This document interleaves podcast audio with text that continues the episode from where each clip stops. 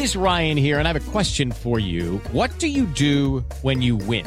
Like, are you a fist pumper? A woohooer, a hand clapper, a high fiver. I kind of like the high five, but if you want to hone in on those winning moves, check out Chumba Casino. At chumbacasino.com, choose from hundreds of social casino style games for your chance to redeem serious cash prizes. There are new game releases weekly, plus free daily bonuses. So don't wait. Start having the most fun ever at chumbacasino.com. No purchase necessary. VGW Group. Void were prohibited by law. See terms and conditions. 18 plus. aos períodos entre janeiro e setembro de 2020. 9 horas e 59 minutos. Repita. 9 e 59 A gente está terminando essa edição do Jornal da Manhã. Você sabe, se você perdeu, não se preocupe. Baixe o aplicativo da Panflix e acompanhe também todo o conteúdo da Rede Jovem Pan, a rádio que virou TV. E você vai ficar muito bem informado com as principais notícias do Brasil e do mundo. E amanhã nós estamos de volta. É isso aí. Amanhã, feriado Dia das Crianças, a gente conta com a sua companhia. Estaremos aqui a partir das seis da manhã. Michael Mendes, valeu por hoje. Boa segunda-feira para todos nós. Tchau, tchau. Tchau, tchau.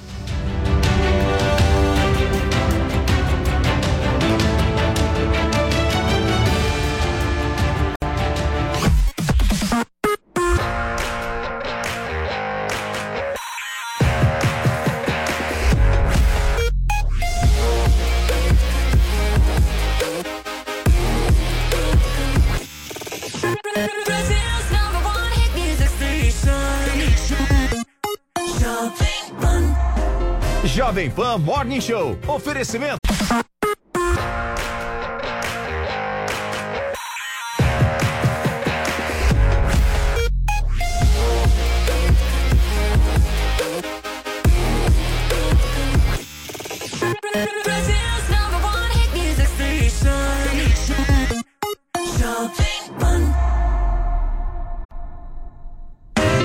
Jovem Pan Morning Show. Oferecimento. Loja 100. A melhor empresa de varejo do Brasil pela quarta vez. Ainda bem que tem Loja 100. E une a Selvi. Graduação EAD com tutor exclusivo por turma. Jovem Pan Morning Show vai começar. Jovem Pan Morning Show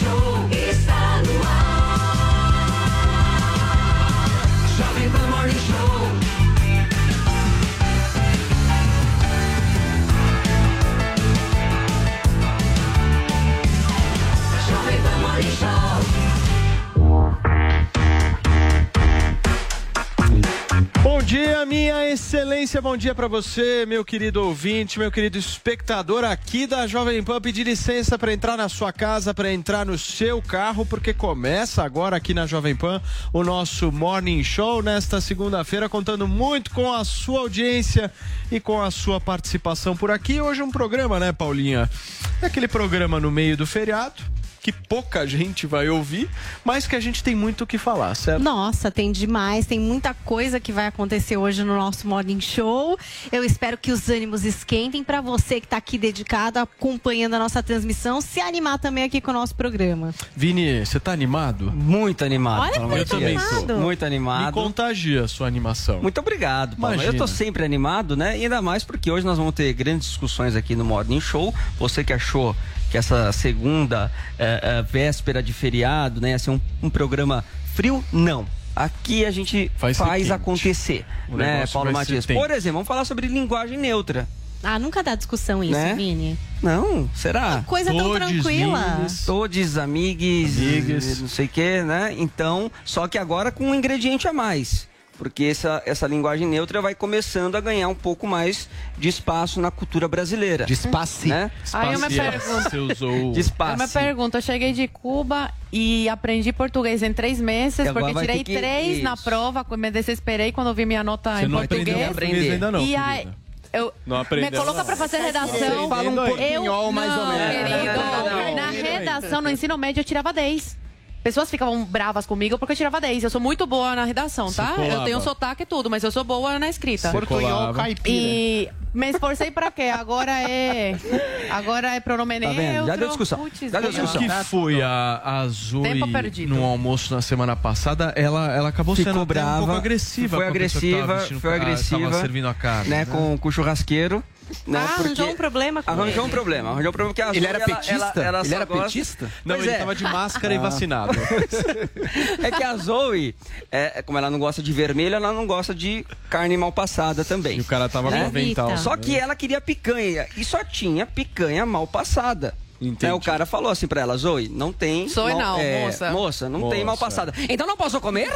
Não tem nenhuma carne para Foi mim? a primeira vez na Não tem nenhuma vida. carne? Foi a primeira vez na vida que a pessoa não fala, olha, vou, vou colocar, vou cozinhar mais pra você Ah, você acha que o comer. churrasqueiro tem que se seduzir pelos seus belos Não, olhos? eu tô pagando, é um serviço Ah, que ela tá entendi. prestando. E Aí, aí- ela ficou me olhando e falou, tem, tem jeito. maminha, tem não sei o que. Eu falei, Tem tá, uma então me dá fraldinha, que era a única que tava bem Aí passada. ao invés de comer picanha, você comeu fraldinha. Sim, mas eu acho uma falta de o povo respeito. sofre, Paulo. O povo, Sofre. o É, povo o povo sofre. é E outra coisa, você percebe a diferença entre um popular e um aristocrata, sim, porque o povo gosta de carne sangrando. Eu gosto de carne com sangue, eu gosto de comer quase que o boi. Como você é mentiroso, Eu Adriles? sou um homem do povo, eu não, sei o que o você, povo quer. Você não é um homem do povo, Drilinho. Eu você é sou. o homem que chama uma mulher para sair, a mulher consome apenas um refrigerante e você faz ela Não, pagar. Ao contrário, ontem eu saí com uma moça, ela 3,70. tomou sete cervejas, eu tomei um suco de laranja e ela pagou meu suco. Olha isso. que vergonha, cara. Se eu passasse por uma coisa dessa, eu saía isso fora. quer esses dizer- E ela encontros são um negócio assim constrangedor. Eu fico Não, mas a imaginando pessoa essas moças que ele... Joel, Sabe entre, entre esses extremos, como Certo. que você fica? Sabe como é que eu sou num date, Paulo? É que hoje em dia eu não tenho mais a experiência É, do acabou, date com a morreu, pessoa tá nova. Eu moro com a minha namorada, a gente sai juntos. Esposa. Mas quando. Há controvérsias. Mas quando, quando eu saí em dates. Ué. Quando eu sa... Não, controvérsias pelo lado dela até, porque pra ela só ter se juntado não significa que já Boa, casou. Maís. Ai, gente, é casamento isso. esquerdista é por isso complicado, né? Pelo É, amor Mas de Deus. enfim, mas enfim, mas enfim. O que eu ia dizer, quando eu saí em dates era o seguinte, eu, pra mim, a princípio, homens e mulheres são iguais. Então eu vou esperar que a gente vai ambos partilharmos a conta ali quando chegar. Agora, se chega a conta e bem naquele momento eu vejo que a mulher tá de resolveu olhar o celular e fingiu que não viu que a conta chegou. Essa sou eu. Teve que ir no banheiro, aconteceu alguma coisa que ela misteriosamente não está presente na, pra pagar a conta, eu pagava em Ah, eu brigo, ó, só que ó, problema. Eu pago sem 36 problema. reais aqui pra E cada um 50 e mata. centavos. Não, gente, eu fiquei. Não, sério, eu É. fiquei pensando a cena, porque o Adrilles saiu com uma menina na semana passada e obrigou ela a pagar o refrigerante. Então eu fico imaginando, sei lá, se a conta deu eu não 17 obriguei reais, ninguém. 20 reais, 30 reais, e a menina vai lá e só pediu um refrigerante, um suco, custou 13,70, 3,90. Ele pagou os 12, 15 reais e ficou esperando. É. E aí, moça? Nota Não, mas eu não 5, esperei. precisa Ela de pagou voto. meu suco. E a sua parte? Ela fala, a minha companhia foi tão agradável, eu te pago suco, Patrícia. Gente, eu ia ficar olhando Não é, pra ele até ele pagar. né? Sei. Eu sei que vocês estão com algum problema sério em relação a essa questão de pagamento de conta, Eu tenho problema né? de falta de dinheiro, É. pô. É um problema que o Adriles É passa e traz Você pra a gente pra diariamente. Não, ela vai de Uber pra casinha dela, eu vou a pé pra minha. Você eu, paga a minha Porque condução? tem isso também, eu marco perto de casa, entendeu? Ah, isso é esperto. Faz a moça pegar o Uber. Essa é uma- Adrilles. A mulher tática. moro lá em São Caetano. Ah, vem. Vem pra Paulista, vem aqui pra Paulista. Aqui é mais chique. Meu Deus. Fica, fica reclamando que não tem dinheiro, mas mora aqui, entendeu? Nesse bairro. Mas marcar Por que perto você de não vai pra casa é uma lição básica. Aí Marcar perto de casa é lição básica. Depois eu é convido pra tomar uma água lá em casa. Uma água casa. em casa pagar. Estamos aqui do lado, não quer subir no apartamento? É isso aí. Meus queridos cavalheiros, Isso é que básico, é, Se vocês por um acaso chamarem uma mulher pra sair, tem uma hombridade de pagar a conta. É uma questão de hombridade, uma Ah, questão mínima. Cavalheirismo. Não dá, não dá pra fazer a mulher pagar um refrigerante de R$ 3,70 Pagou meu suco de centavos. laranja. Não tem condição. Ah, suco é mais carinho, 10 Turma, reais, né? vamos começar então nesta segunda-feira. A nossa primeira pauta de hoje eu tenho certeza que vai interessar a todos vocês. Você já entendeu, né? O assunto agora no Morning é linguagem neutra. Com a perspectiva de inserção em livros e até mesmo em telenovelas brasileiras, o que podemos esperar dessa variação linguística no futuro? Paulinha, traz pra gente um panorama.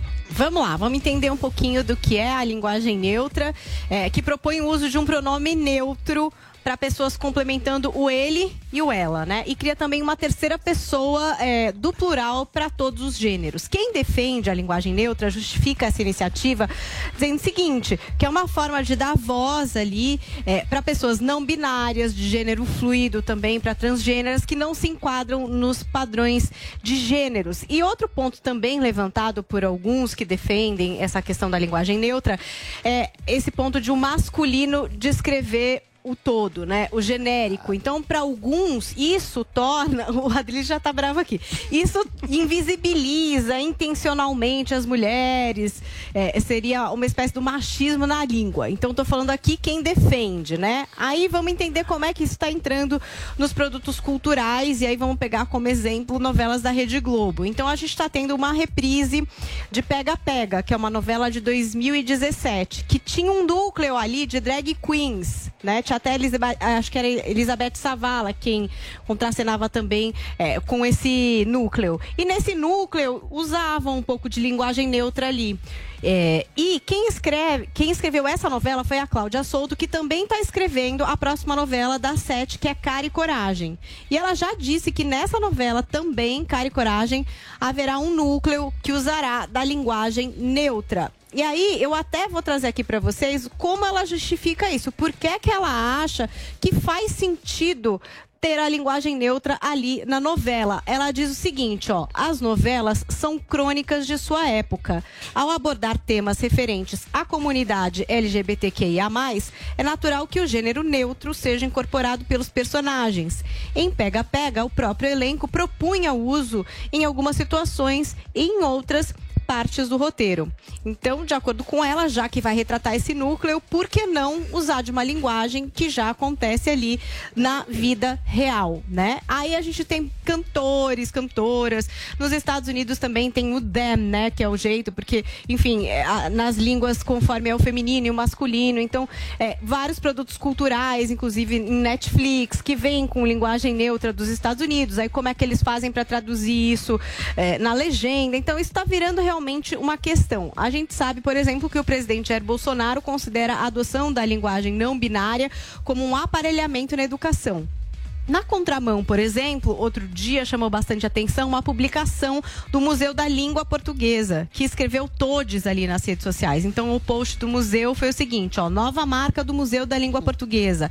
Nesta nova fase do MLP, a vírgula, uma pausa ligeira, respiro, representa o recomeço de um espaço aberto à reflexão e inclusão, a um chamamento para todas, todos e todes os falantes ou não do nosso idioma. Venham, voltamos, aí 31 de julho, MLP. Então, alguns dados aí, algumas coisas que vêm acontecendo para a gente levantar essa questão aqui no Morning Show. Muito bem. Vini, o que, que você acha, hein, dessa pauta? Essa pauta é uma pauta da nova esquerda, né? Da nova esquerda. E Não, mas e de, e de uma parcela pequena ainda da população também. Sim. Né? Nós estamos falando de um, de um universo eh, eh, bem pequeno. O que eu não acho, por exemplo, que eu, eu acho que as telenovelas, elas têm até o direito de retratar e- e- essas pessoas, né? Esses, esses universos mínimos. Nós tivemos, por exemplo, num- numa, numa novela da, da Globo também, que eles retrataram ali os universos dos cosplays né, Paulinha, que tinha um menino ali, que era filho de uma família, que, que se vestia de Goku, enfim. Aquilo lá não faz parte do nosso cotidiano. Não é a maioria dos pouca gente brasileiros, conhecia. é. A própria É história da, da trans chamou muita atenção na época também, né, da, ah, que é da menina que fez até a filha do, do, do Dan Stuba e da Maria Fernanda Cândido. O que eu acho um problema é se tivesse uma novela que fizesse uma inserção geral né, de- dessa linguagem neutra em todos os personagens, porque isso, obviamente, não representa a maioria da população. E eu acho difícil, né? é, a gente tem tantos problemas ainda também na educação brasileira para para Então, se resolver. Mas eu, eu, eu... eu acho complicado você pegar a massa, né, da população para para entender também, né, essa linguagem. Eu quero jogar uma discussão aqui com o nosso time justamente nesse sentido, porque eu acho que esse ponto da linguagem neutra, ele gira sobre um equívoco gigantesco que é colocado. Gramatical, inclusive. Não, é um contexto do seguinte. Essas pessoas que defendem a alteração da língua, elas estão levando um princípio em consideração que é o- a base de tudo. Que a língua muda o comportamento das pessoas. Porque há um combate, né? Por que, que você está criando essa linguagem neutra? Você está criando essa linguagem neutra para uma certa inclusão. Pra dar visibilidade a essas pessoas. Só que essas pessoas acreditam que a mudança na língua é uma forma de mudança de comportamento. É aí que eu acho que elas pecam. Isso não é uma mudança de comportamento. Eu acho que língua é língua, comportamento é comportamento. Quem é preconceituoso fala bem ou mal português, mas vai continuar sendo preconceituoso. Independente esse, esse de eu acho que é o erro da linguagem neutra. Eu esse é o concordo, grande erro. Eu quero saber de vocês o que, que vocês acham sobre isso. Joãozinho, começa você hoje. Eu concordo com essa sua premissa, Paulo. Eu acho que o efeito que a linguagem pode ter nas nossas condutas é muito pequenininho, ou, ou zero, ou até mesmo Concordo zero. Então depois você vai ter sua vez de falar, Dribles. Agora é minha vez É bom, é bom de, condimento de falar. para o debate. Agora é minha vez Tá de falar. vendo, Paulinho? Vamos Aí, lá. Existe uma, uma, uma dificuldade nisso tudo. Mas ok, eu acho que não vai mudar nada do preconceito. Eu acho que é um investimento enorme que tem que fazer para tentar mudar a língua, lutando, ensinando as pessoas. Não sei se acho que não vão mudar a língua, inclusive, mas tem uma dificuldade a mais no caso de uma língua como o português.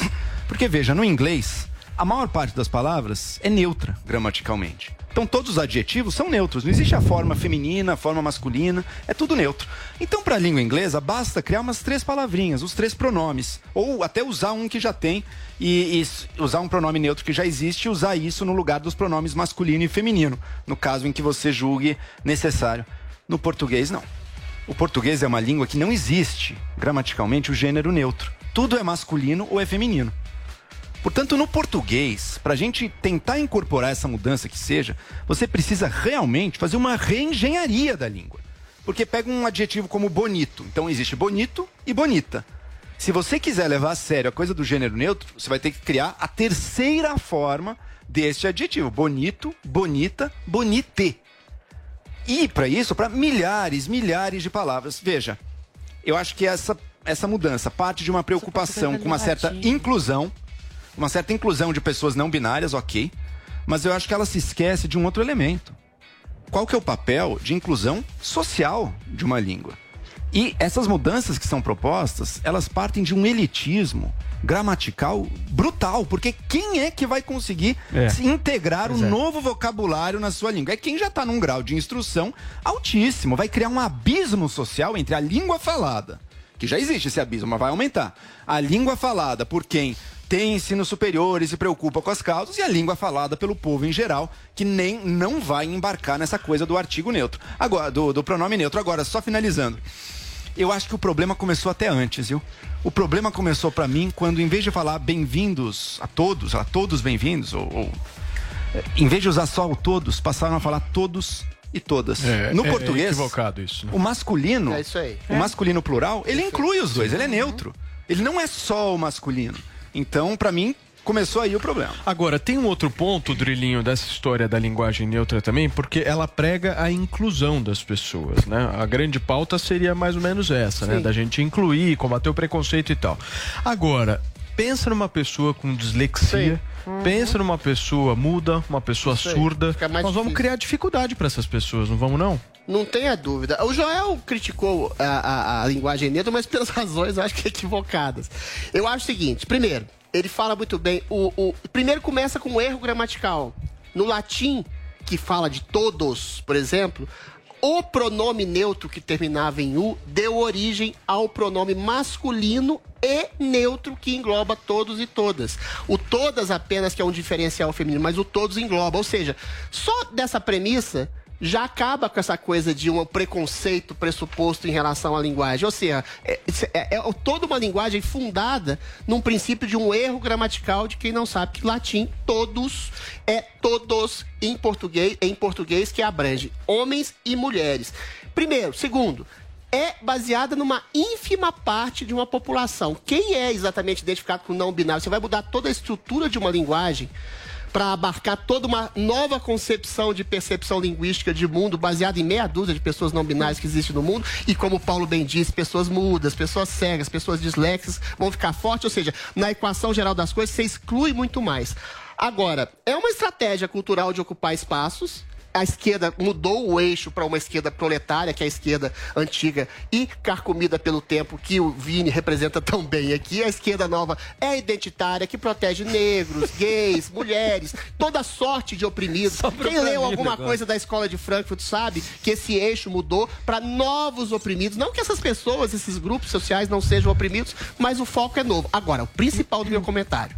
Eu discordo fundamentalmente tanto do Paulo quanto do Joel quando dizem que a linguagem não afeta. Não muda Exatamente, muda a estrutura. Quem não leu 1984 Eu sabe li. que a censura, a perseguição a termos, a reconstrução da linguagem afeta primeiro o pensamento e depois, conseguintemente, a ação. Se você pega uma linguagem neutra, qual que é o pressuposto? Que não existe termos masculinos e femininos para identificar. Qual que é o pressuposto por trás disso? É que a construção de uma identidade, de um gênero sexual é imposto culturalmente. Imagine isso ensinado na cabeça de uma criança. Olha, o seu gênero biológico é simplesmente uma abstração. Uma arbitrariedade do destino. Você, quando você vai se chamar de elo, alguma coisa do tipo, você pode escolher em qualquer momento da sua vida qual é o seu gênero sexual. Ou seja, é uma esquerda identitária perversa que inocula da cabeça de crianças que o gênero é uma construção social. E quando você tem esse tipo de coisa dissipada entre mídia, entre artistas, entre Rede Globo, coisa essa que eu não vejo em lugar praticamente nenhum. Coisa essa imposta de uma elite progressista de cima para baixo, em cima da cabeça de, de povo e dissemina isso em escolas, universidades, instituições culturais, é exatamente aquilo que Gramsci falava de ocupação de espaço, Ok, agora Cris. com um tipo de pressuposto de esquerda identitária para confundir papéis, gêneros e identidades sexuais. Isso é muito grave. Agora, Zoe, o Adriles traz para a discussão justamente esse ponto de que seria uma ocupação de espaço por parte da esquerda. Você concorda? Esse dialeto aí não binário, ele só é, é, representa os não binários e os militantes de ideologia de gênero. E ao invés de é, ser inclusivo, ele exclui as pessoas. Porque, por exemplo, imagina para um cego, para um surdo e para um disléxico, né? Ter que aprender essa, essa linguagem neutra. Eu acredito que é uma palhaçada tamanha e por isso que tem tanto analfabeto funcional no Brasil, porque ao invés de estudar e aprender, fica nessa palhaçada aí de, de pronome neutro, de linguagem neutra. Paulinha, quero te ouvir.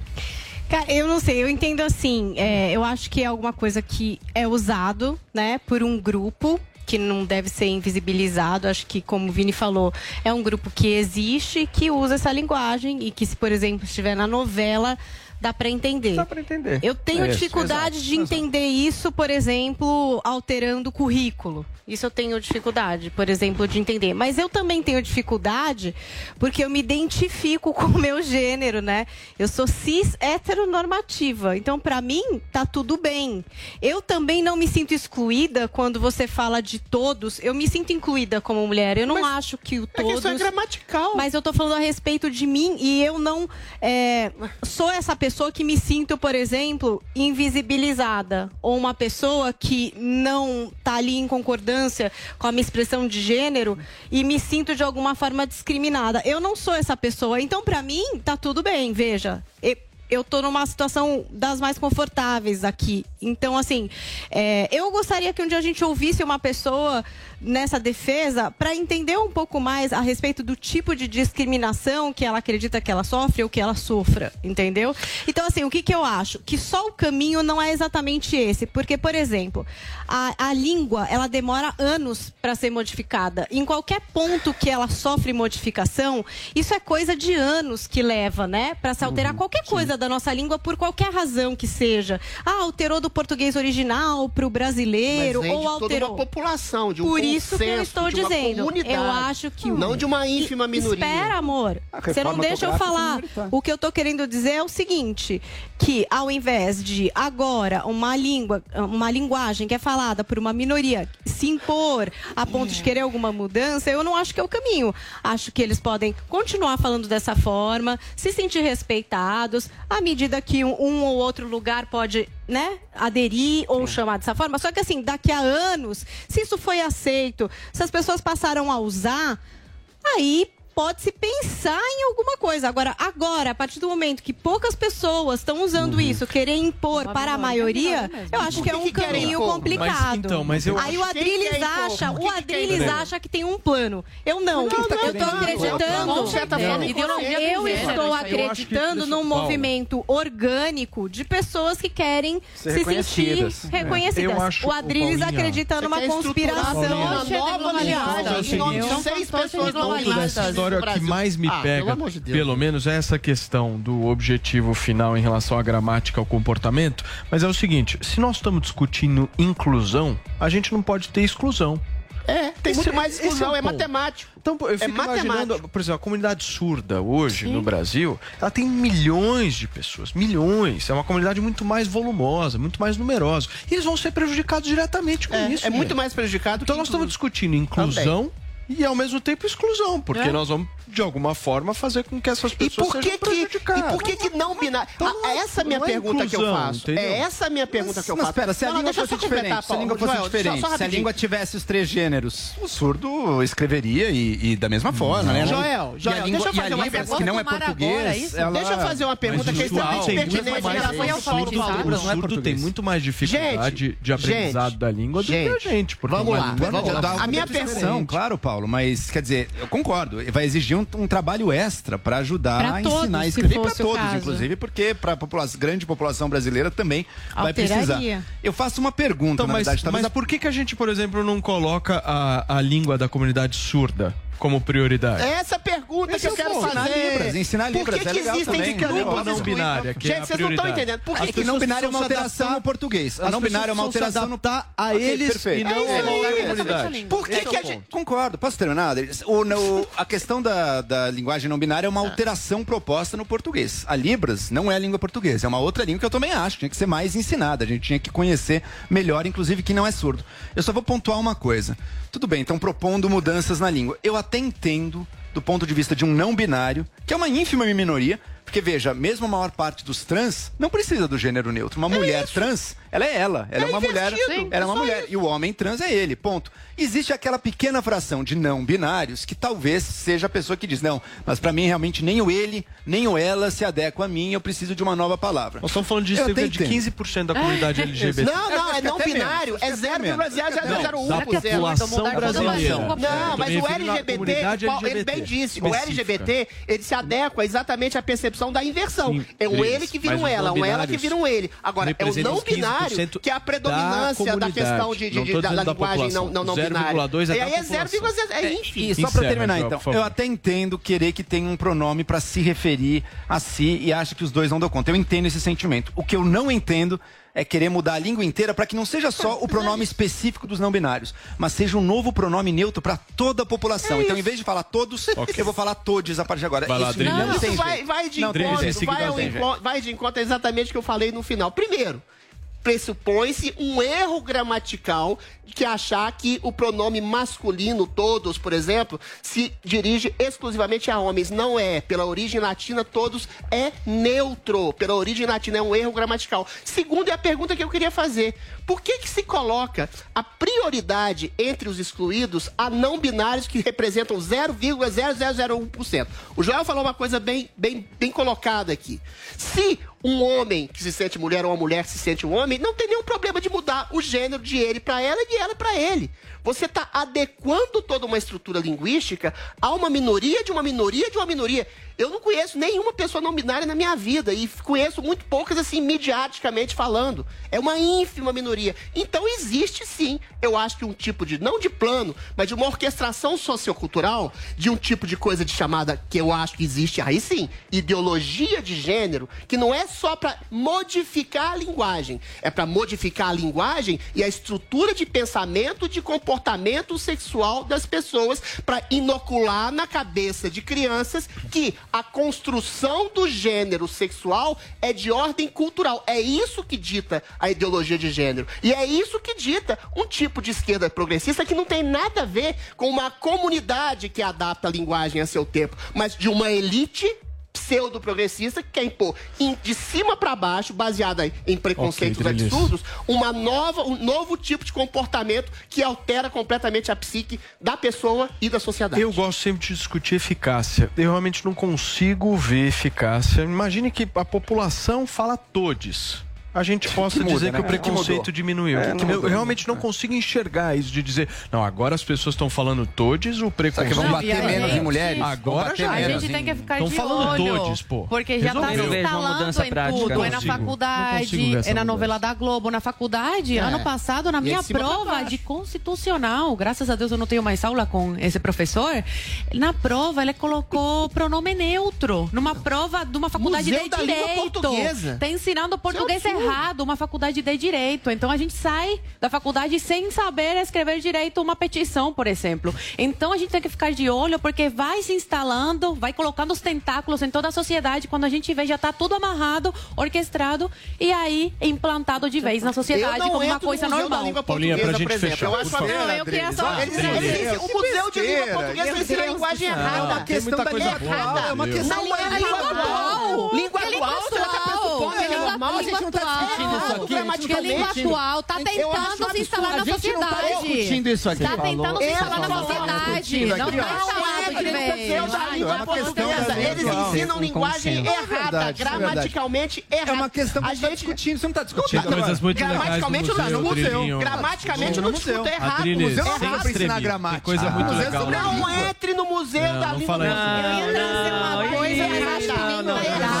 Ignorância do Ignorância. É Uma isso. Você não acabou de falar erro de É linguagem. ignorância. Erro de linguagem, erro de vamos dar gramática. Museu não é aquela uma cartilha de gramática. Paulinha, pode seguir no tom. Eu ia falar Fica uma vontade. coisa, mas tá ouvindo o pode que ser que falando. traga mais briga. Eu ia contar uma coisa pra vocês. Consenso, Paulinha, é, eu achei pauta. que, assim, ninguém muito concorda de existir, né, de É. forma formal, mas, mas parece que vai É, além. vai, eu ia não. trazer só uma informação Por favor. pra essa discussão, eu acho que vai piorar ela, não sei. Será que eu trago? Eu vou falar. Porque o Paulo estava dizendo aqui, por que não priorizar, por exemplo, a linguagem de Libras? Se eu disser para vocês que na escola dos meus filhos eles estudaram a linguagem de Libras. É, isso é legal. E É, legal. será que não poderiam estudar É uma a língua, linguagem né? É uma não língua. binária? Não, não. Não, mas- linguagem de Libras Mas é que são- afeta exatamente Obrigado, uma população Paula, que tem um problema. bastante minha vida. Você está construindo uma linguagem errada, Não, o gramaticalmente é o errada, que seguinte, Eu altera o sabia que ele ia ficar bravo. Dá uma Sem coisa. confusão, né? Estudar uma coisa. Não, eu acho que é isso. Colocar isso Foi só pra- é outra só- coisa. foi só pra Coisa trazer um pouco de linguagem, ela começa como um erro gramatical. Ah. Muito bem, turma. Mas Vamos girar então povo, o assunto aqui no nosso comunidade. Morning Show desta é, segunda-feira. Olha só, muito baixo. obrigado, Paula. Sou Paulinha muito grato a você. Continue fazendo isso, porque você vai ver onde é que a gente vai parar. Olha só, Ai, gente, na semana gente. passada, uma pane em plataformas essenciais no nosso dia a dia, como WhatsApp, Instagram, Facebook, deixou muita gente no prejuízo e levantou um alarme sobre o monopólio dessas redes, que hoje pertencem ao mesmo dono, o executivo Mark Zuckerberg. E para a gente jogar mais luz sobre essa discussão, nós vamos diretamente aos Estados Unidos agora com o nosso correspondente internacional, residente de Miami, ali perto da Brickell, que tem um convidado mega especial para falar com a gente sobre esse assunto. Eliseu, tudo bem, cara? Salve, Paulo Matias. Muito bom dia para você, para toda a turma do Morning Show e, claro, para a audiência da Jovem Pan. A gente fala da- direto daqui de Miami, mas da Brickell, viu? O estúdio da Jovem Pan aqui nos Estados Unidos é na Brickell, o centro financeiro de Miami. E hoje eu estou aqui num escritório com o Rui Santoro, que é um luso brasileiro, que, aliás, morou durante muitos anos em São Paulo e agora está radicado aqui em Miami, porque ele é empresário e dono de um aplicativo. Ele tem trabalhado na área de tech, de tecnologia. E a gente estava conversando na semana passada sobre essa confusão, né, envolvendo aí o Mark Zuckerberg e as empresas dele, porque afinal de contas foram mais de seis horas de pane no Facebook, no Instagram, no WhatsApp e o mundo literalmente parou. Mark Zuckerberg perdeu só ele, só na conta pessoal, algo em torno aí de 6 bilhões de dólares em apenas seis horas. Fora o que as empresas perderam também, financeiramente falando. E essa estimativa ainda nem foi feita, porque, de acordo com os especialistas, esse número pode ser muito alto, muito maior do que a gente imagina, mas uma coisa que está rolando aqui nos Estados Unidos, uma situação, pode prejudicar ainda mais o Mark Zuckerberg. Uma ex-funcionária do Facebook foi até o Senado norte-americano, prestou depoimento lá, dizendo o seguinte: que ela trabalhava no setor de proteção, de privacidade no Facebook e que o Mark Zuckerberg não está preocupado com a segurança dos usuários, tampouco com a saúde mental, que existem diversas pesquisas comprovando que o Facebook faz mal, por exemplo, para pessoas menores de 16 anos por ser o que ela chamou de ambiente hostil, um ambiente que incita a violência emocional, a violência física, um ambiente hostil também para as mulheres, de maneira especial, ela teria dito, e ela clamou por uma regulação aqui dos Estados Unidos nas redes sociais. Ela disse: alguém precisa fazer alguma coisa. O Mark Zuckerberg ele quer dominar o mundo na parte de tecnologia e ficar rico sem que ninguém mande nele. E aí o que acontece? Tem uma pane lá no sistema, o mundo para e ninguém se comunica. E o Rui Santoro está aqui do meu lado exatamente porque há três anos atrás ele previu essa situação toda e ele falou: Eu sou o luso brasileiro que vou bater de frente com o Mark Zuckerberg. Ô Rui, bom dia, bem-vindo ao Morning Show. Em primeiro lugar, eu quero saber por que, que você quer bater de frente com o Mark Zuckerberg? É, bater de frente, dizer isso é, é até parece um pouco hostil e não é isso que, que, na verdade eu quero, não é? Eu quero trazer para o debate, eh, Eliseu, que, que está na hora com, e isto foi a melhor brecha que podia acontecer para trazer para o debate, que nós estamos refém Mr. Zuckerberg e seus amigos, porque percebemos com, com, esta, com este bug, não é? com esta quebra de sistema, que realmente a nossa vida depende do Instagram, do WhatsApp ou do Facebook. É... E como é que você percebeu isso há três anos atrás, Rui? É, qual foi o, o, clique? O que te fez é, entender que o mundo caminharia para um monopólio do Zuckerberg? Não, cada vez que nos facilitam a nossa vida com a tecnologia, cada vez que tornam mais fácil o nosso dia a dia, isso é um problema. Nós baixamos a guarda. É? Cada vez que nos dizem que nós não precisamos ter mais um apoio ao cliente eh, por telefone ou pelos nossos próprios meios dentro do nosso website, mas que podemos usar o, o, WhatsApp, é? Cada vez que nos dizem agora tens a tua loja online que tu ias criar o teu site, não precisas, podes vender no, no, no marketplace do Facebook ou do Instagram. Cada vez que nos tornam mais fácil a nossa vida, no final ela, ela está a ser mais fácil, mas está a ser mais preocupante. Nós estamos a entregar e estamos a baixar a guarda. Estamos a baixar a guarda quanto às oportunidades que estamos a criar, ou seja, baixa de emprego, você diz? Não, as oportunidades de nós evoluirmos, não é? As oportunidades porque antes nós construíamos, as pessoas construíam uma loja física, deixaram de construir, passaram a construir uma loja virtual. Faziam o seu próprio site, o seu próprio branding. Hoje pegaram nessa loja e colocaram dentro do Instagram ou do, ou do Facebook. Não é? Eu, eu, eu, previ isso, tenho visto o que é que está acontecendo no mundo, não é? Que as pessoas estão a entregar tudo na mão de alguém. É? E aí você teve a ideia de fazer o seu próprio aplicativo. Agora, nas vias de fato, ali na prática, quais têm sido os seus desafios, os seus maiores desafios para transformar o teu aplicativo em algo real? E eu quero saber se isso também é um sentimento compartilhado pelos teus colegas que trabalham no setor de tecnologia e que também não conseguem caminhar com seus aplicativos e evoluir com ele. Não, não dá hoje para, para competir com, com Facebook Corporation, porque quando há muitas startups boas, eu tenho, né, continuo a estar muito ligado aos meus amigos founders do Brasil, estão a fazer coisas incríveis. O Brasil é um dos países que mais startups e unicórnios eh, fornece ao mundo, mas chega a um ponto que são comprados, chega a um ponto que, que ou compras ou te entregas aos grandes ou, ou então o teu negócio não cresce, não é? Um, ehm, e é isso que acontece com, com o Facebook e, e, com o Mark Zuckerberg e com, e com os WhatsApps. Há milhares de WhatsApps, aplicações tão boas de mensageria quanto o WhatsApp. Há milhares de redes sociais tão boas quanto o Instagram, mas não, não chegam a ser Instagrams porque são compradas, são adquiridas, estratégias de M&A e isso é um problema que nós estamos a viver. Então, a ou te compras ou te mato. E é o que está acontecendo no mundo. Hoje aqui, por exemplo, turma do Morning Show, nós falamos de um prédio que abriga dezenas de startups, tem vários escritórios aqui. Agora, uma coisa me chamou a atenção: estamos no mesmo andar do Twitter. Ah, Caramba, isso é bom que legal. ou isso é ruim? Por que, que vocês estão aqui? Não, estamos aqui porque o Twitter continua a ter uma voz de, em sentido contrário do, do Facebook Corporation. É importante mais Twitters, é importante mais É. Telegrams. Não é? Vimos que quando o WhatsApp caiu, fomos para o Telegram, o Telegram também caiu porque não estava preparado.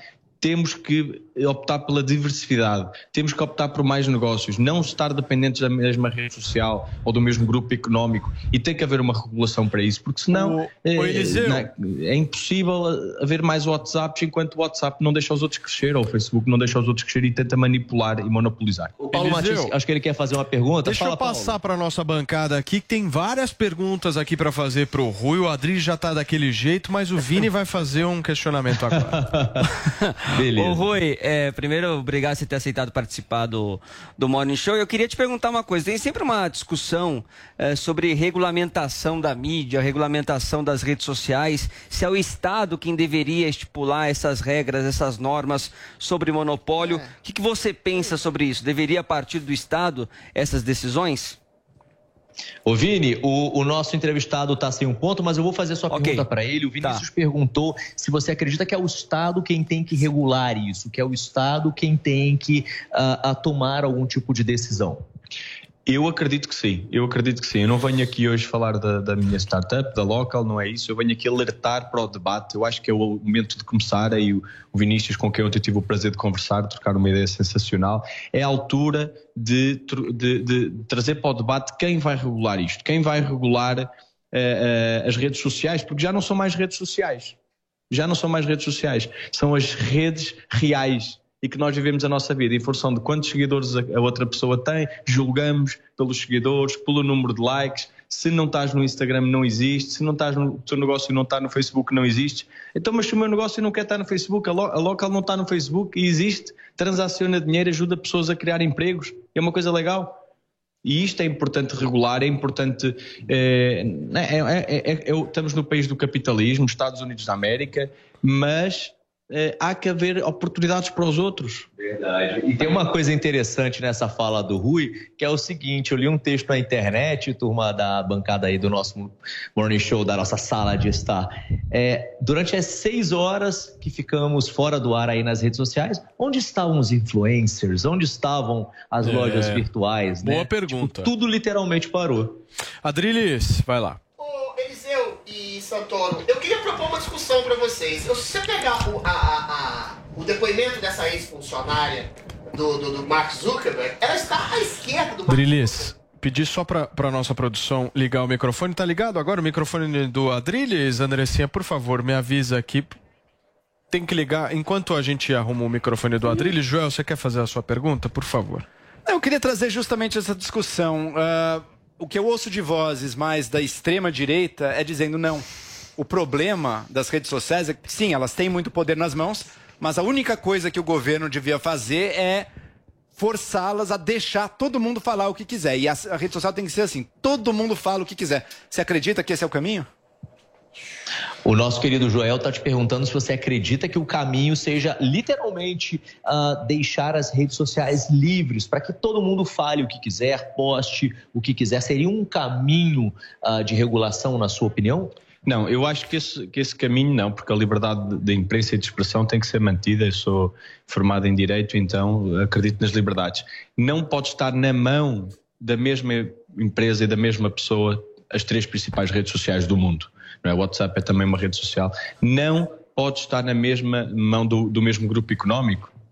Pá, porquê que, porquê que Mas você acha que todas as redes deveriam ser livres no, no quesito usuários falar o que quiser? A gente tem visto muito isso no Twitter, né? Recentemente o Twitter ah, baniu o Donald Trump, mas não baniu, sei lá, um ditador de, de um outro país. E aí levantou-se uma discussão, né? É ilegal, é imoral. Quem é que legisla sobre eles? Você é a favor de que cada empresa crie as suas regras e deixem elas em paz? Ou você acredita que o Estado precisa intervir nisso? Eu acredito que com a diversificação dos grupos económicos que detenham as maiores redes sociais tem que haver também uma, uma aposta. Falam muito em data, ok? Vamos proteger a data, a privacidade, mas porquê que não, não falam do fast check? Porquê que não falam de, de controles de fake news ou de notícias verdadeiras? Porquê que não trazem os, os, os principais jornalistas, não é? O caso do, do Eliseu, que, que fala a verdade na televisão, porque é que o Eliseu não tem uma voz mais ativa que outra pessoa que, que, que só se semeia a mentira, que só semeia o ódio. Há grupos, ainda ontem falávamos sobre um grupo de uma cidade aqui perto que só se dedica a plantar a mentira. Falámos disso ontem aqui numa reunião. Então, tem que haver uma aposta real, na minha opinião, em diversifi- diversificar quem são os principais grupos donos das principais redes, abrir a oportunidade aos outros, que hoje não são ninguém, mas que também têm uma boa ideia, e vamos, da mesma forma que se aposta na regularização da data, vamos também dizer assim, da mesma forma que protegemos a data, vamos proteger a verdade. Ô, Eu, Eliseu, graças a Deus, estou aqui na Jovem Pan Você tá falando me ouvindo, verdade. Eliseu? Você tá me ouvindo, Tô né? ouvindo. Eu vou passar agora pro nosso Adriles porque o microfone dele voltou. Ô, Eliseu, o que você perguntasse pro Santoro pra formar? Perdão, Drilis, seu microfone ainda não voltou. Vamos passar para Zoe Martinez agora. Vai, Vai lá, achar que é Zoe. perseguição. É, não é Ele vai perseguição, achar essas que é. coisas acontecem. Ele vai Vai, lá, que é. Zoe, por favor. Ele, fa ele falou que apoia que o Estado regulamente a internet. Aí eu queria perguntar se ele não acha que isso pode se tornar uma tirania, se pode. é, como que tirar a liberdade das pessoas, porque o Estado, se um usuário postar uma coisa contra o Estado, o Esta- o Estado não gostar, pode taxar de fake news e calar essa pessoa. É um tipo de censura. A Zoe fez uma pergunta muito interessante aqui, foi a seguinte: você falou que é a favor, né, de uma legislação do Estado. Ela disse o seguinte: mas será que não é perigoso o Estado legislar e falar assim, olha, o que está sendo dito por essa plataforma não é verdade, é fake news, fora, sai do ar. Ah, você não acredita que isso também seja um perigo, um risco a uma censura iminente? É sim, essa questão é boa. Eu, eu- eu- eu trago um paralelismo. Não há regulamentação no Código da Estrada também. É tão importante para mim hoje eh, ir, ir- ir dirigir o meu carro numa viagem de lazer, como tem uma relevância também ainda muito maior do que eu vou dizer numa rede social. Tem impacto. Hoje tem muito impacto. Tem tanto impacto para a segurança dos outros. Eu sair de carro na rua e dirigir, como também tem impacto eu difamar alguém numa rede social.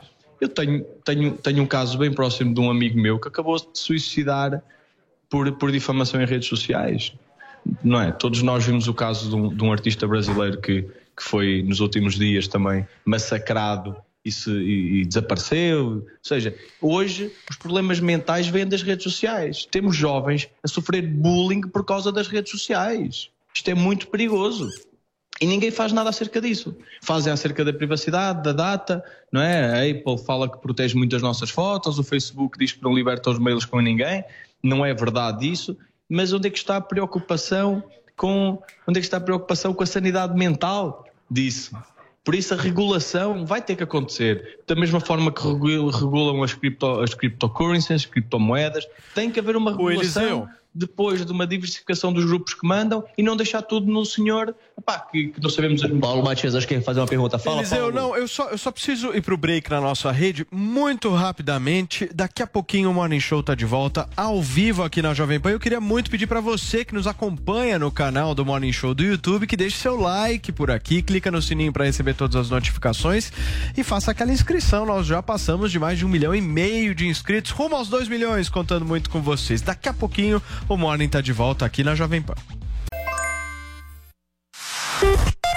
Notícias, humor, esporte, entretenimento e claro, e claro, as músicas. Aqui na segunda-feira, amanhã feriadão em todo o Brasil e nós aqui na Jovem Pan com o nosso Morning Show, a sua revista eletrônica favorita e nós estamos entrevistando aqui o Rui Santoro. O Eliseu está nos ajudando diretamente de Miami, lá na Brick, o homem mais chique da Jovem Pan, a bater um papo justamente sobre tudo o que aconteceu na semana passada, sobre as redes sociais. Todo mundo ficou desesperado e a gente está discutindo justamente esse monopólio, qual que é a visão aí do Rui em relação a isso. E agora sim, Ai, para ai, ai. alegria geral da nação, o Adriles está de bastão. Vai lá, Drilinho. Olha, é, a minha percepção é a seguinte. Se a gente pega o depoimento dessa ex-funcionária do Facebook, a gente percebe que ela está à esquerda do Mark Zuckerberg. Porque eu tenho a seguinte premissa: pela primeira vez, o cidadão, o comum, o povo fala por si mesmo e não por um ventríloco intelectual, artista ou do Estado. Então, o que a gente precisa é de mais liberdade e de menos regulação. Se há algum tipo de premissa de alguma possibilidade de fake news, de crime, de injúria, de ofensa, que isso seja entregado à justiça. E isso o próprio presidente Bolsonaro tentou fazer um projeto de lei aqui, ao que tudo indica, será barrado. Então, nesse sentido, como é que você impõe algum tipo de ah, regramento para oferecer mais liberdade dentro de uma empresa privada que, a meu ver, funciona como uma espécie de mercado. E o principal produto desse mercado é a opinião livre do cidadão. Se ele incorre algum tipo de injustiça, que seja devidamente punido pela justiça. E mais, esses oligopólios, que são três empresas dirigidas por dois homens, e eu incluo inclusive o Twitter, Jeffrey Dorsey e o Mark Zuckerberg, que comandam todo o monopólio das redes sociais, que hoje são quase como serviços essenciais, água e luz pra gente, não tem possibilidade, não deixam possibilidade, pelo oligopólio que são, de surgirem outras empresas. A gente teve o exemplo do Parler, por exemplo, que por motivos ideológicos foi censurado por essas plataformas e pelo próprio Google. Então, qual o caminho dos estados nacionais oferecerem novas diretrizes para que a liberdade seja garantida aos indivíduos dentro de plataformas privadas, mas que agem como oligopólios e monopólios de um uma premissa de uma verdade única encarada na, na, na- figura dos seus donos. Excelente pergunta, viu, Adriles? Grande, mas excelente. Você entendeu a pergunta inteira, Eliseu? Caminho. Não, não peguei a pergunta inteira muito grande, né? Mas eu vou reduzir ela aqui, viu? Maravilhoso. Adriles, eu tô brincando, ele quer saber. Teve quatro minutos. Eu sufoquei tanto Quatro tempo pra falar que foi tudo. Não tem como, gente. Já já ele vai contar pra gente os bastidores, porque ele tem contato com CEOs importantes aí de Uber, Twitter e tal. Vai contar pra gente se ele conversou com esses caras e o que eles disseram. Vamos pegar informação de bastidor também. Mas o Adrilis Jorge ele quer saber o seguinte: ah, qual seria então o caminho para que os estados legislem sobre essas empresas que são privadas, que coloquem regras sobre essas empresas, mas sem tirar, sem tirar a liberdade do usuário? Como eu falei ainda há pouco do caso do Trump, que foi banido do Twitter, e é isso mesmo, ele foi banido porque o dono do Twitter quis banir ele em um abraço. Ah, existe um caminho para que o Trump fale: não, olha, eu vou voltar para aí porque está todo mundo aí, eu vou ficar aí também. Cê- Você acredita que existe essa possibilidade, existe esse caminho? Não, tem que existir, tem que existir. Não pode estar na cabeça do dono do Twitter de uma pessoa e banir um usuário. Não pode ser assim. Tem que haver regras, não é? Hoje, para subir um aplicativo na Apple Store, há regras para subir aplicativo, há regras para transacionar dinheiro, há regras para cumprir os. O, o- não é que neste caso a local também é rede social, temos regras de pornografia, temos regras de nazismo, temos tantas regras, então, mas não há regras para dizer o que queremos ou para ofender sobre a empresa, ou para ofender quem queremos. Não é? Dá para denunciar, mas os danos depois já estão feitos, muitas vezes. Eh, há regras de edição na- na- no teu canal, não há? Então, há- tem que haver sempre, tem que haver regras, porque estamos numa rede, estamos nas redes sociais e elas por estarem as três ligadas, esse é o maior problema. Elas estão as três ligadas. As três ligadas, a difusão é três vezes maior. As pessoas só estão dentro dessas redes, não é? São usadas depois para vender às marcas o que é que nós dizemos ou não dizemos, não é? Nós hoje estamos a falar com o nosso telefone no WhatsApp, a publicidade no Instagram vai aparecer. Se forem de grupos diferentes, isso vai começar a ser mais controlado e a seguir tem que haver mais regras, efetivamente, para controlar, pelo menos, pelo menos quem só, entre a verdade e a mentira é subjetivo, mas pelo menos para ofender terceiros, eh, pá, porque isso eu acho que é o maior problema que hoje estamos a sofrer, bullying, ofensas, ameaças e tudo isso é o que, é o que estamos a ver na- nas redes sociais, elas já não são mais sociais. Agora, ainda há pouco eu perguntei sobre essa questão dos bastidores. Fala, Paulo. Não, tem escutando. pergunta da Paulinha aqui, ela tá doida pra te fazer uma pergunta. Eu vou ser mais rápida que o Adrilles. Amém. Vai ser bem rapidinho, vai ser fácil de entender. Não, é, eu queria saber quais as recomendações que ele dá para nós, os afegães médios, né? Como é que diz o Emílio? O pessoal que é usuário de redes sociais, que pode aderir ou não. O que é que ele recomenda que a gente olhe, que a gente perceba antes de entrar numa rede social, antes de baixar um aplicativo? Boa, Paulinha. Obrigado pela pergunta curta. A Paulinha quer saber quais seriam as suas dicas para os usuários na hora de escolher a rede social que ele vai acessar, que ele vai fazer parte. Ah, existe, ah, na sua opinião, um, um grupo de dicas assim que você daria? Olha, faz isso, segue aquilo, Um, do- um dos, dos bastidores que está a acontecer neste mundo, não é? Isto é uma informação que pouca gente sabe. O Facebook está a tentar criar pequenas comunidades dentro da sua rede social. A dica que eu dou a todos os usuários é que encontrem a sua rede social, da mesma forma que encontram a sua marca de roupa ou o restaurante que gostam de comer. Tá, vai haver, vai- as pessoas vão começar a sair para encontrar os seus nichos, onde gostam de estar e com quem gostam de estar. Ambientes mais pequenos e não, eh, eh, e não tão festival, eh, não é? Eh, como o Facebook, as pessoas estão a sair para ir para redes mais vocacionadas. Se eu sou do yoga, então eu vou estar com a minha galerinha do yoga, mas se eu sou da culinária, vai haver essa diversificação nos próximos tempos. E eh, outro dado importante é que hoje 90% das startups no- do mundo que já eh, rodaram em fase pré-operacional estão na mão apenas de 10 fundos mundiais. Então é interessante ver que o grosso das aplicações que nós usamos, seja para pedir comida ou para postar um- um- uma ideia, estão- está na mão de um, grupo, de um grupo económico muito grande. Isso é um problema, efetivamente. O que eu aconselho a todos é para que encontrem a sua tribo. Nós falamos aqui muito na local sobre isso. Qual é a tua tribo? Com quem é que tu te identificas? Porque se tu te identificas com o A, vais deixar o B estar na vida dele, não é? Eh, E, e vai, haver menos, vai haver menos problemas, vai haver menos discussão, vai estar mais na tua e não preocupado com o vizinho. Esse é o grande caminho que vai começar a haver e com isso uma diversificação das redes, das redes sociais mundiais. Tá aí, obrigado. Show de bola, Eliseu.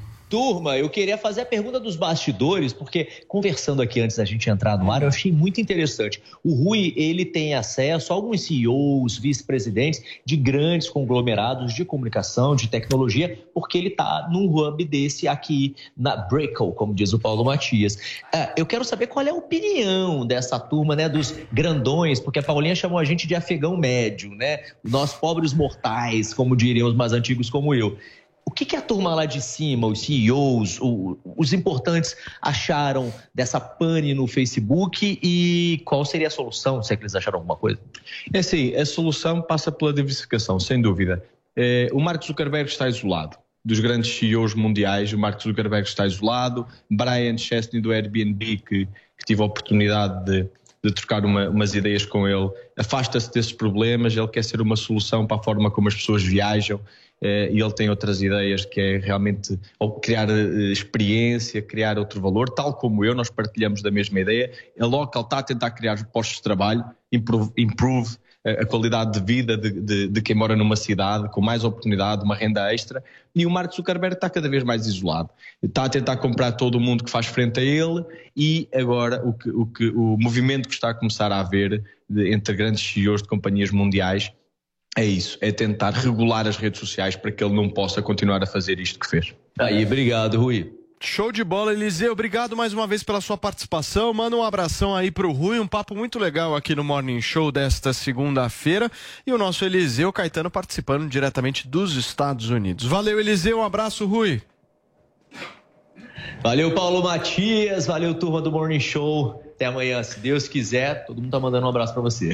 Um abraço aí para todos, foi um prazer. Valeu, cara. Bem-vindos. Obrigado, gente. Abração pra O vocês. Eliseu tá até agora tentando decorar a pergunta do Gente, deixa eu falar uma coisa pra vocês aqui. Fui segurando muito tempo, uma soltei coisa. tudo. do céu. O Não, não Adriles- dá, Adriles. Você quebra o Deixa eu te repórter falar, assim. você tá numa Você segunda-feira, véspera é. de feriado.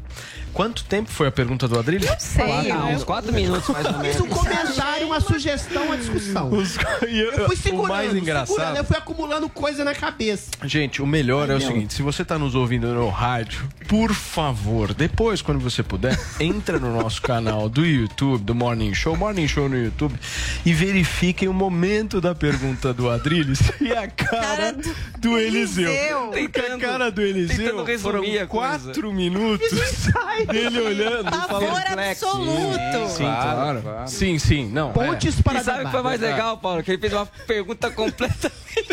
E aí ele enfim, ele pegou, mas olha, foi o ponto alto da entrevista. Entrevista Muito esquizofrênica. bom, mas, legal. pô, mas também, né? Vini, o que, que a gente vai fazer agora? Vamos falar com o Viga, né? Vamos falar no com de o Janeiro, Viga? porque eu quero saber se vai ter carnaval. Epa, vamos É. ter sovaco. É hora da gente falar de carnaval aqui no Morning Show, hein, turma? Eu sei, ainda estamos em outubro, mas o Rio de Janeiro já se prepara para que seja possível a realização da festa no ano que vem. Bora para lá conversar com o nosso Rodrigo Viga, que vai trazer mais informações sobre a expectativa, a expectativa e todo o planejamento desse carnaval para 2022. Fala, Viga, bom dia para você. Vai ser com máscara, sem máscara? Como é que vai funcionar esse negócio? Fala, Paulo. Bom dia pra você, pro nosso ouvinte internauta. Também sovaco, Viga. Imagina pular carnaval É, de máscara. sovaco vai ser raspado, vai ser pelado do jeito que quiser. E me disseram, viu, Adriles, que a sua fantasia já está definida. Você sairá de pudim no carnaval do ano que vem. Eu vou sair de Adão, rapaz. Vou sair de Davi e Michelangelo. Vou sair é peladão. Vou, vou, vou inovar. Então. Trauma com isso, né? Então, Nossa, sair ele de tem um pudim, negócio com a de sexualidade. né, né, Paulo? Vai sair de pudim, nu com a no umbigo, não é isso? Ou de refrigerante a 3,70, Davi né? e Michelangelo. Ô, Viga, mas falando de carnaval aí, nós estamos em outubro, né? Mas os caras estão se organizando, né? Estão já discutindo, planejando. Como é que vai ser essa história? Porque aglomeração com máscara vai rolar? Paulo, já começa inclusive a venda de ingressos na Marquês de Sapucaí eh, na semana que vem. Mais um sinal de que teremos festa. A Liga Independente das Escolas de Samba já está preparando a festa. As escolas já estão fazendo, inclusive, a pré-escolha aí, a escolha dos seus enredos, dos seus sambas para mostrar na Marquês de Sapucaí. Não dá para imaginar carnaval sem aglomeração. E também não dá para imaginar que todo mundo vai estar de máscara na passarela do samba no ano que vem. Teremos, antes disso, inclusive, festa de Réveillon com aglomeração, aquela tradicional aqui na Orla do Rio de Janeiro, para mais de 2 milhões de pessoas eh, em Copacabana e outras localidades. Por que, que esse planejamento está sendo feito? Ele é feito previamente porque é, é assim que funciona normalmente. Mas dessa vez existe aquela sede, aquela vontade, depois de quase que dois anos de seca, sem muita folia, no Rio de Janeiro e em todo o Brasil. A perspectiva da Prefeitura e do Governo do Estado do Rio de Janeiro é que, com o avanço da vacinação, eh, viu, Paulo? Isso aqui, esse adereço, ó, que não é carnavalesco, mas serviu para serviu para proteger muita gente, inclusive a mim nessa pandemia de Covid-19, caia já nesse mês de outubro. Vai ser uma flexibilização lenta da máscara de proteção facial. No mês que vem, ela só passa a ser obrigatória, muito provavelmente, em ambientes como transportes públicos e unidades de saúde, unidades hospitalares, e a perspectiva é que com essa cobertura vacinal possamos eh, ter novamente a folia de bombo e o Réveillon na Orla do Rio de Janeiro. Porém, contudo, entretanto, todavia, diz a norma culta da língua, eh, se a Prefeitura do Rio de Janeiro acha que a situação por aqui está resolvida, é bom lembrar que recentemente o próprio prefeito Eduardo Paes disse que turista sem vacina não era bem-vindo. E aí, como é que fica a situação? Ele está trabalhando com o público dele, mas o Rio de Janeiro é uma cidade turística, de braços abertos para Guanabara e para todos os turistas do Brasil e do mundo. Ele acha que a situação interna vai estar sob controle. Agora, e essa interação, essa interatividade, esse pessoal que vem de fora? Esse é o grande nó, é o grande X da questão, viu, Paulo? É, o que a gente mais quer, né, Viga, é que tudo volte ao normal e a gente possa, todo mundo estar junto novamente, com segurança, com tranquilidade, né, Viga? Obrigado pela sua participação aqui no Morning mais uma vez, trazendo informações aí do carnaval. E a gente se vê nos próximos dias, Viga. Valeu. É sempre um prazer inenarrável estar com vocês aqui no Morning Show. Imaginando ele ou de pudim ou de abelha, né? Nu com ferrão. Que beleza. Davi de Grande abraço. Michelangelo, peladão. Meu Valeu, ferrão você vai ver. Um abraço pra você. Turma, mais uma vez deixa eu pedir o seu like aqui, você que nos acompanha no canal do Morning Show no YouTube. Lembrar você de clicar no sininho para receber todas as notificações e se inscrever novamente no nosso canal, se por um acaso você ainda não estiver inscrito. Daqui a pouquinho tem mais Morning Show aqui na Jovem Pan. A hora que eu sei que você gosta muito é de falar de beleza, é hora de falar de cuidados com a nossa pele, é hora da gente falar de Harmonique, Paulinha. A Harmonique aqui, eu já tô com os dois produtos, o do dia e o da noite, e o Andrade com a gente pra trazer um pouco dos benefícios desse tratamento. Beleza, né, Andrade? Tudo Como bom, é que você tá? Seja bem-vindo bem? aí, cara. Tudo bem, Paulinha? É o Conta um seguinte, pouquinho né? pra gente. É, a gente sempre conta, sempre fala essa novidade que é o Harmonique, que é esse botox natural, que é muito bacana. A gente sempre fala que ele tira as rugas, que elimina o pé de galinha, as linhas de expressão. E muita gente fica, ah, mas por que, que ele elimina as rugas, as linhas de expressão? Gente, é tecnologia. E a gente comprova essa tecnologia. E como que a gente comprova? Por exemplo, na composição são oito ácidos hialurônicos, tem probióticos. Quem está nos acompanhando aí, gente, por exemplo, ele não é um cosmético comum, ele é um dermocosmético, que tem diferença, viu? Porque ele tem Qual a que é? nanotecnologia. Que é a diferença? Já ouviu falar da nanotecnologia? Você falou aqui, mas É. explica um pouquinho melhor então, pra por gente. exemplo, a nanotecnologia que tem no Harmonique, geralmente, por ser um dermocosmético, geralmente um creme, que não é um creme, tá? Ele é um dermocosmético. Só que um creme, ele demora de 90 a 120 dias para ter resultado. Certo? Entendi. O Harmonic não, por ele ter a nanotecnologia, ele demora 15 dias apenas para ter o resultado. São 15 dias, é por isso Mas que a você gente já lança Mais na rápido. hora, né? É, o efeito é imediato. Aquele efeito de botox, sabe como se tira- tivesse esticado a, a pele com a Uma própria tensão mão? na Isso, pele. essa tensão. Isso daí também por conta do Sinake, que dá esse efeito Tô botox vendo aqui na que é o- composição. É, aqui no Brasil é conhecido como veneno de cobra. Ele dá essa paralisada Ah, na nossa você pele. falou aqui do veneno de Isso, cobra. ele dá essa paralisada na nossa pele, esse efeito botox É esse, imediato. esse veneno é que dá aquela travada. Isso, que dá essa esticada. E a nanotecnologia,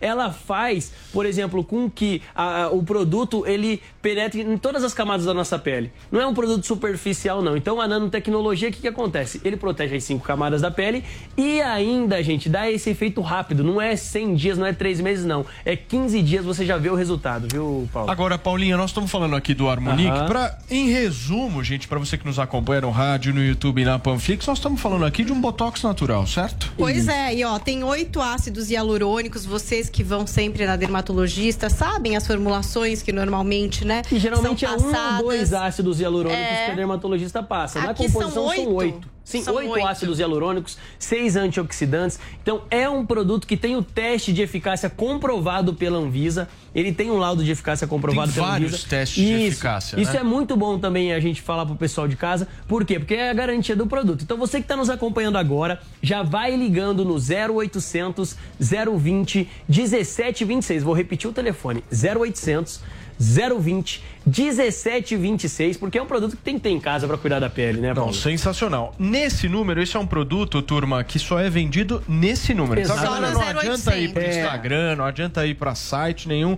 É 0800. Rápido, fácil, prático, objetivo. Pra você ligar agora no 0800 020 1726 pra você adquirir justamente esse Harmonic, que é um produto O que a gente Harmonique tem que vem os dois. é, eu sempre falado gosto de bastante aqui. lembrar. Muita gente pergunta, mas é o dia? Não, É. Já vem os dois, Vem os gente. Dois na linha. Não adianta comprar separado seja, porque um complementa o um outro. São dois. Isso, certo? um são dois, exatamente. Agora, Andrade, a pergunta Ah. que não quer calar. Paulinha, faz você, por favor. Aquela pergunta padrão Morning Show de Quero qualidade. saber do nosso desconto pros Ai, ai, ouvintes ai, a do Morning promoção. Show. Como é que vai ser? Tem que ter. A gente sempre fala que o Harmonic, por exemplo, ele é um produto que tem muita tecnologia, que é muito bom. Então a promoção tem que se igualar, a promoção tem que ser boa. Hoje todo mundo vai ter acesso ao Harmonic, por quê? Tá pela metade do preço, 50% de desconto para você que ligar agora no 0800 020 1726 0800 020 1726 50% e ó, um detalhe, todo mundo pode ter, por quê? Porque eu tô parcelando em 10 vezes sem juros, gente.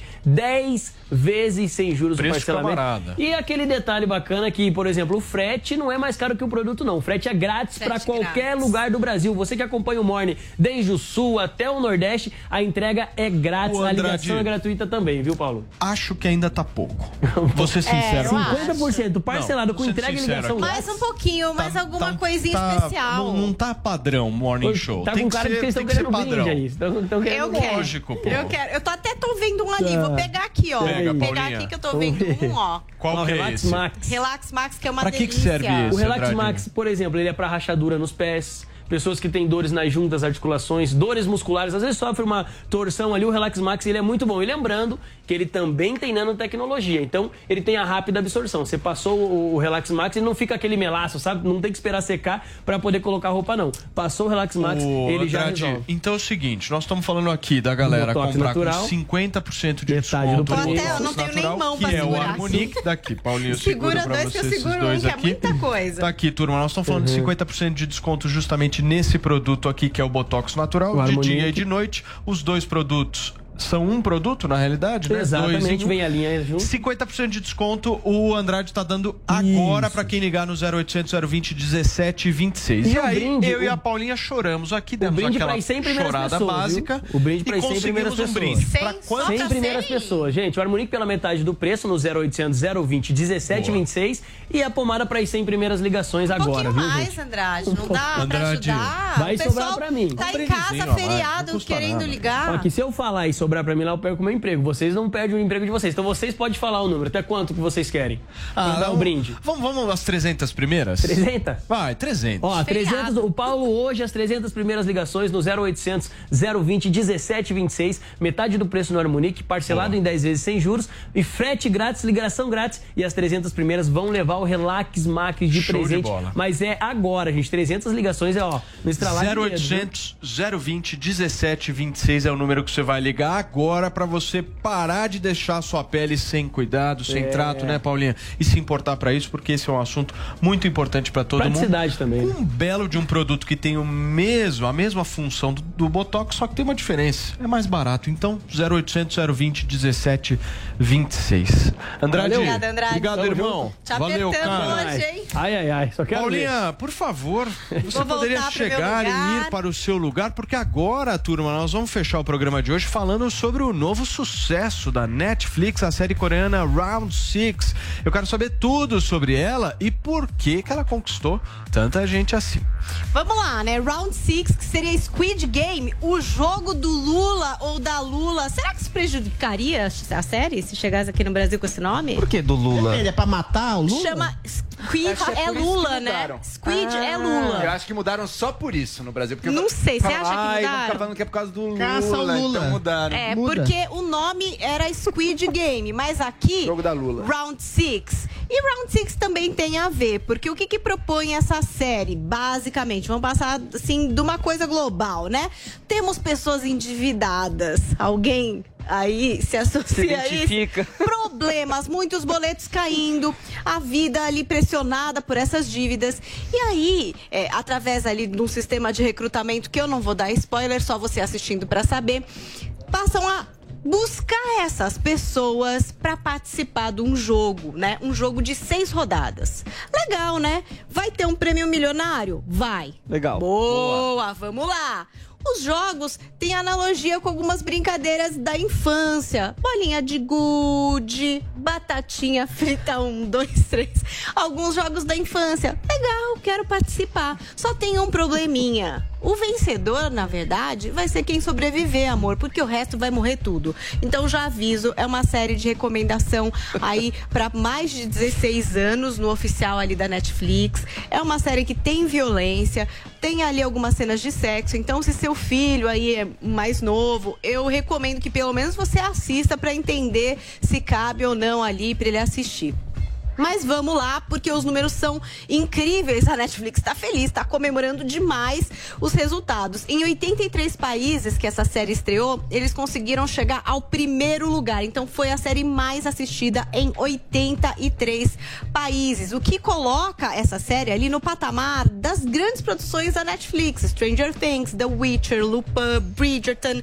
Inclusive existe aí a teoria até do Ted Sarandos, que é o CEO todo poderoso lá da Netflix, de que essa série vai bater Bridgerton. Então vai se tornar a série no período de um mês que teve a maior audiência em todo o mundo. Então vejam que o negócio é sério. Essa história de K-drama, os dramas coreanos, já tava dando certo na Netflix, mas com novelinhas, coisas mais românticas, mais gostosas, que traziam um pouco da cultura é, sul-coreana, que é bem diferente da nossa, né? Até em relação a beijo, a sexo, a comportamento familiar. Então tinha muita gente que já tava bem pegada nos K-dramas, mas o Round Six não tem nada de muito romântico, não. É uma coisa mais pesadona e mais misturada, até com a nossa cultura ocidental. Em relação a sexo, rola tudo lá mesmo, não é uma coisa assim tão, é, digamos assim, mais resguardada. É uma coisa bem rock and roll mesmo, mesmo e mesmo. E aí, é, o fenômeno é tão grande, pra gente conseguir dimensionar também em número, né? Que, por exemplo, uma das atrizes que é estreante, que é a Jung Ho Young, né? Ela interpreta a jogadora 64. Cada jogador tem um número. Depois, quando vocês assistirem, vocês vão entender um pouquinho melhor. Ela se transformou na atriz sul-coreana mais seguida no Instagram. Ela tá com 16 milhões de seguidores. Então, assim, realmente é um fenômeno mundial que extrapolou só o mercado ali da Coreia. E aí tem uma coisa interessante que o criador dessa série disse, eu vou ler aqui pra vocês, porque eu acho que traz o ensejo legal pra uma conversa aqui no Morning Show. Ele falou assim, ó. Em 2019, quando eu terminei o roteiro, tinha conteúdo que era muito não familiar com a sociedade e a cultura da época. Após ser rejeitado por investidores, eu senti que era muito prematuro lançar essa série para o mundo.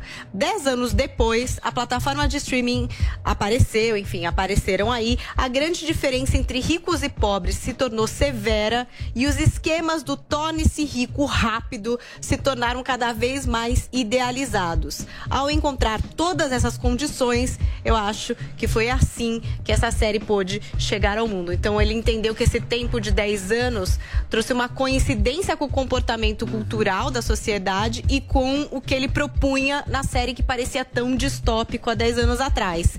Então quero saber se vocês acharam legal, se vocês entrariam nesse jogo. O Adrilles que sempre reclama aqui de pobreza, de contas, de coisas que ele Eu não consegue. Pagar ou obter. Ele entraria num jogo mortal pra ficar multimilionário?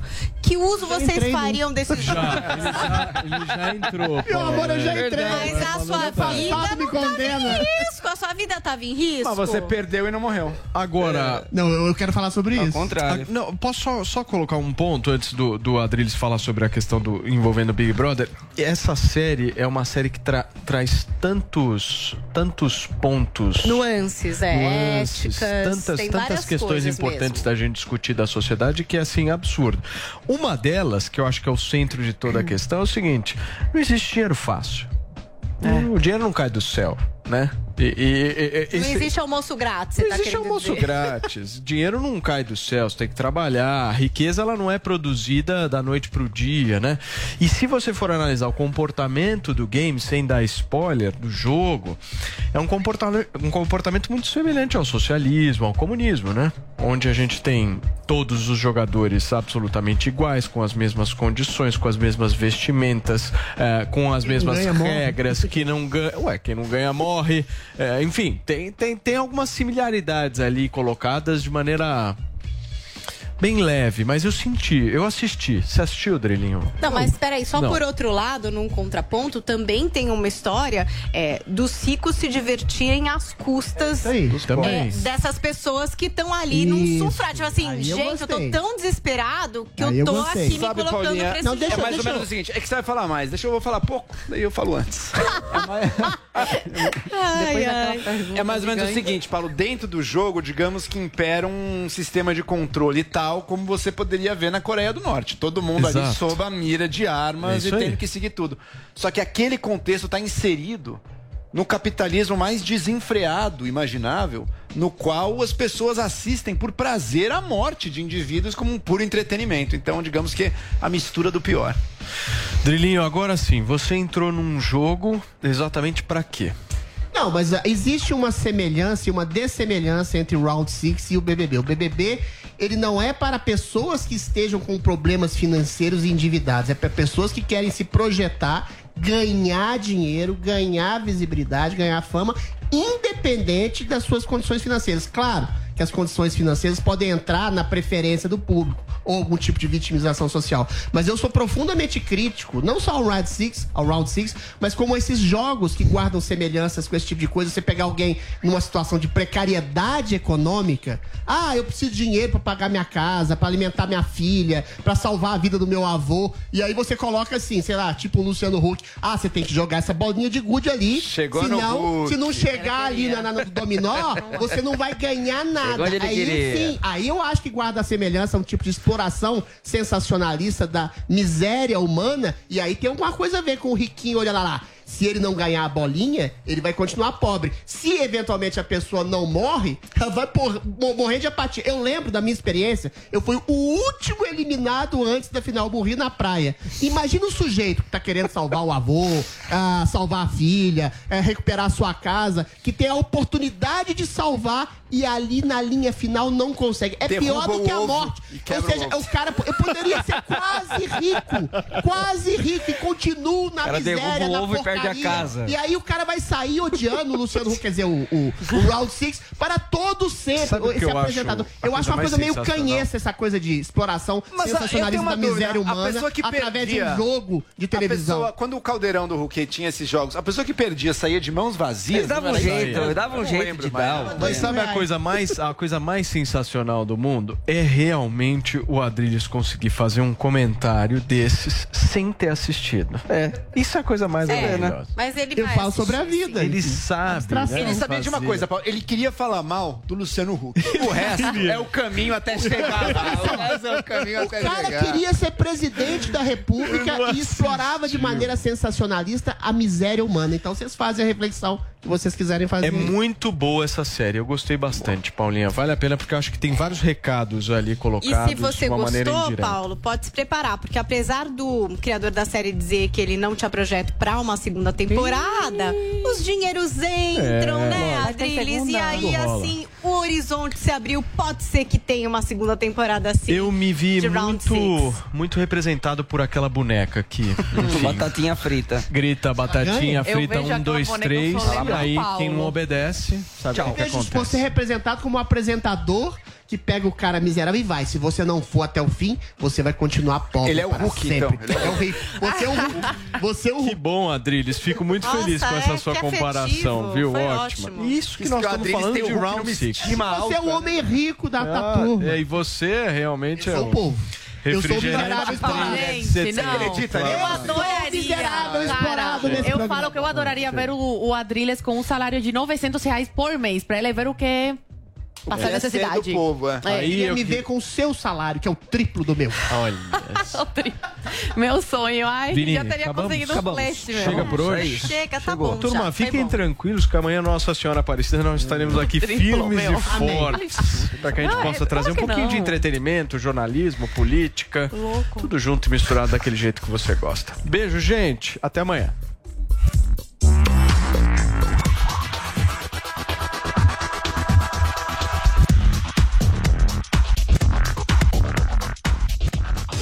Você ouviu o Jovem Pan Morning Show. Oferecimento: Loja 100, a melhor empresa de varejo do Brasil pela quarta vez. Ainda bem que tem Loja 100.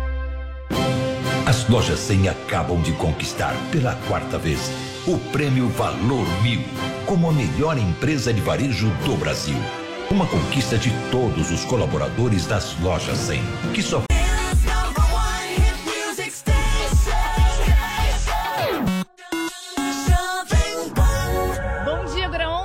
34. With the Lucky Land slots, you can get lucky just about anywhere. This is your captain speaking. Uh, we've got clear runway and the weather's fine, but we're just going to circle up here a while and uh, get lucky. No, no, nothing like that. It's just these cash prizes add up quick. So I suggest you sit back, keep your tray table upright, and start getting lucky. Play for free at LuckyLandSlots.com. Are you feeling lucky? No purchase necessary. Void where prohibited by law. 18 plus terms and conditions apply. See website for details.